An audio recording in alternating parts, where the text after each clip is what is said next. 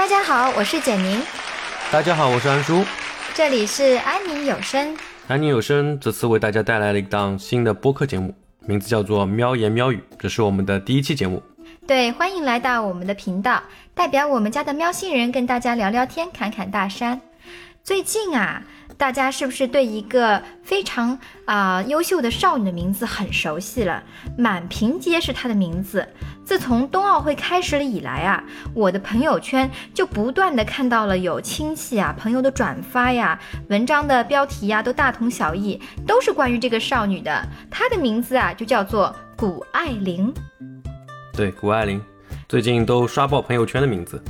对，谷爱凌现在已经是我心目中的新一代的新生代的女神，啊，这是一个零零后啊，我从来没有想到过，到了我这个年纪会突然粉上一个这么年轻的小姑娘，因为我对这个一般的这种歌唱偶像啊是没有感冒的，一点都无感的。但是作为一个滑雪爱好者，今年的冬奥赛，谷爱凌的表现实在是太精彩了。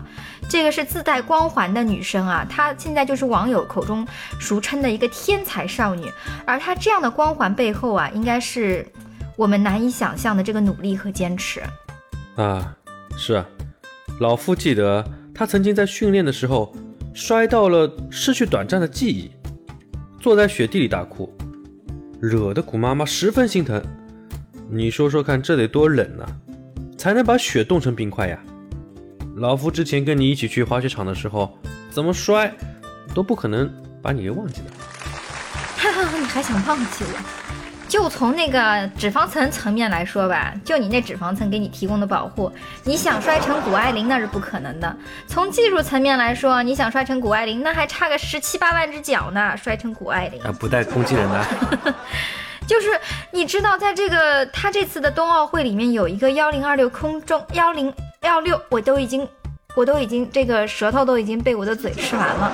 幺六二零的空中转体四圈半，这是一般人能完成的动作吗？我当时就在想，这是人能完成的动作吗？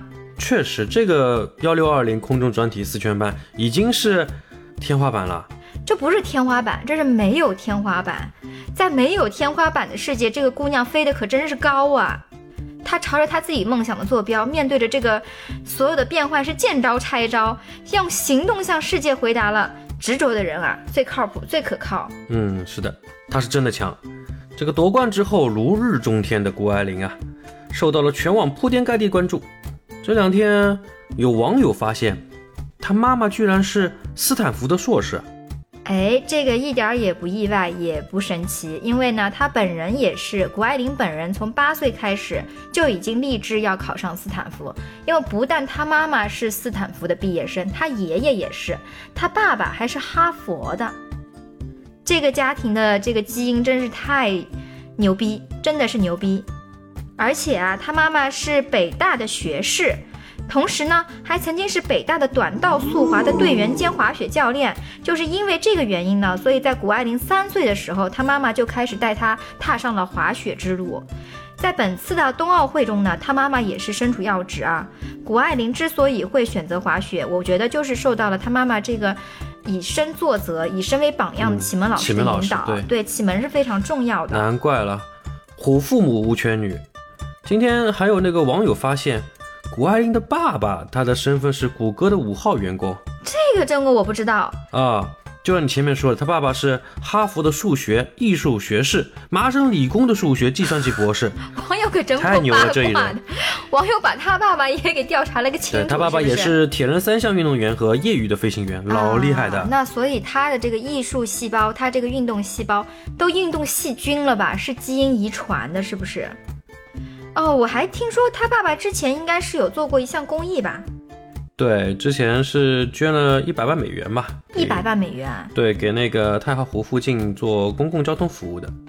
啊，这真的是？对，因为三天前他爸爸在自己的社交平台上面就把这个头像改为自己跟谷爱凌小时候的合照。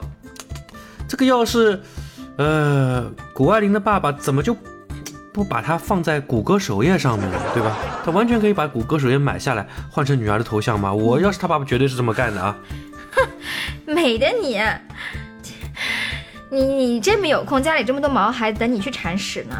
哎，你等等，你等，我我突然明白了，就是你看当年那个 Google 中国的名字改了一个名字叫谷歌，谷爱凌，你看细思极恐吧？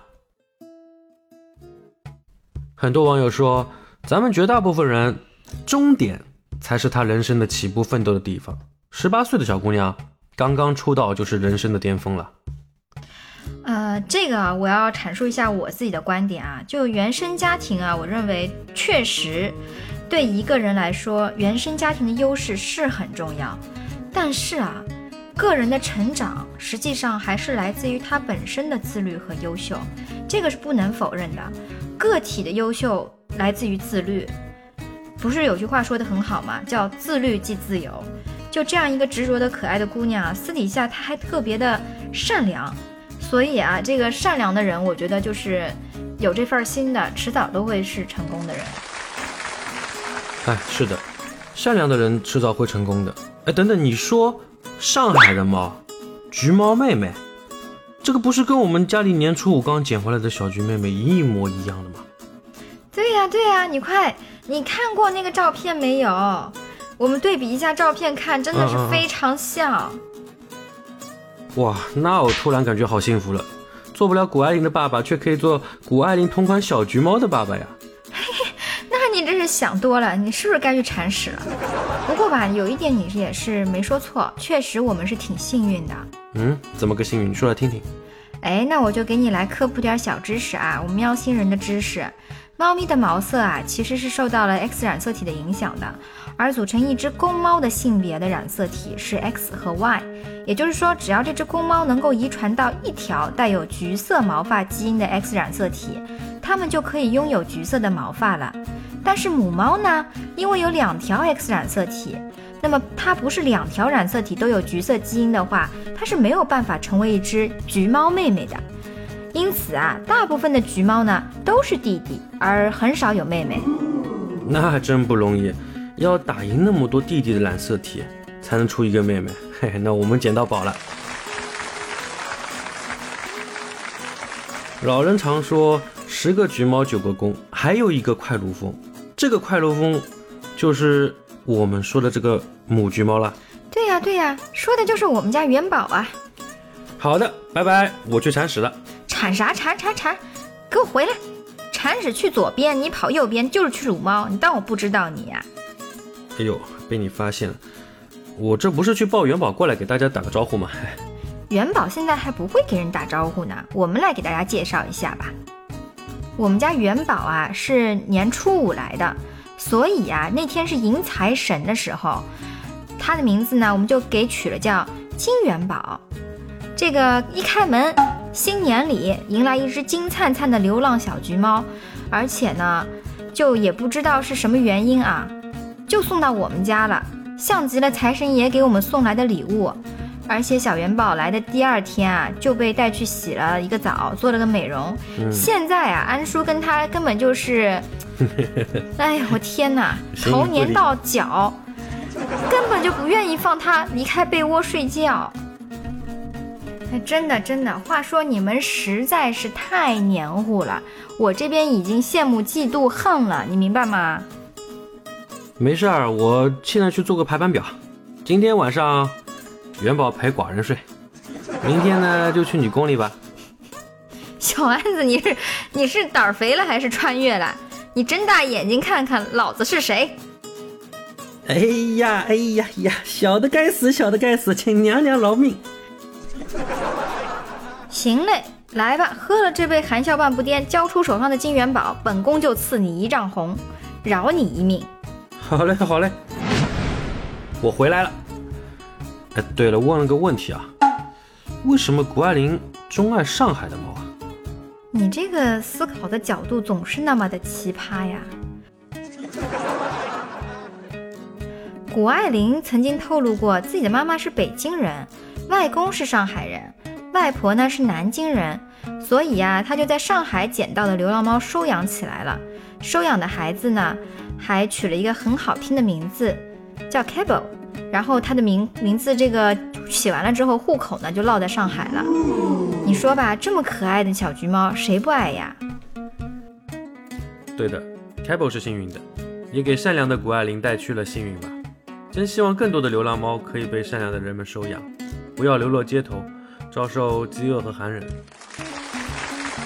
播客节目的价值吧，就是在这里。希望呢，通过声音让更多的人了解流浪猫的现在的一个生存环境，给到正确的收养和帮助流浪猫的和建议。是的，现在城市呢都在开展垃圾分类的工作，对城市来说这是美丽和环保的，但是对于依赖厨余垃圾为生的这个流浪猫来说是致命的打击。我们做这档播客节目呢，也是希望通过声音。把救助流浪猫的工作更广的传播出去。是的，希望每一只小流浪都能遇到自己的谷爱凌。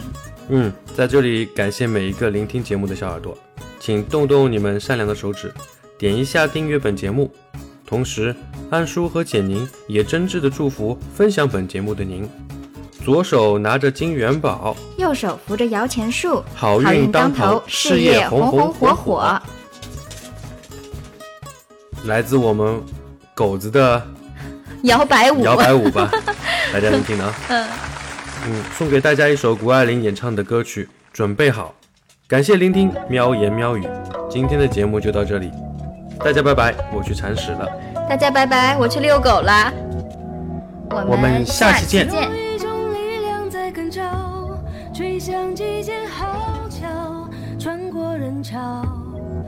奔走向高，青春是飞扬的羽毛，却比泰山重要，把地气如云霄。想更快、更强、更高，数风流，且看今朝，声音要让世界听到。我们已准备好，站在时代转角，不畏寒风在呼啸，让我凛冽中骄傲。执着的人最可成年少，世界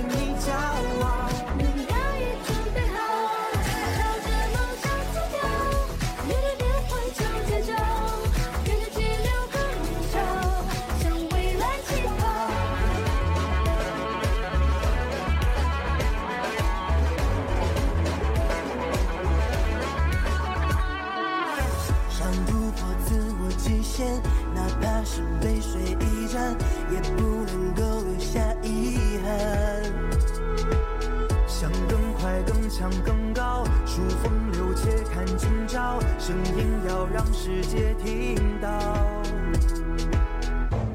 我们已准备好站在时代转角，为寒风在呼啸，看我凛冽中骄傲。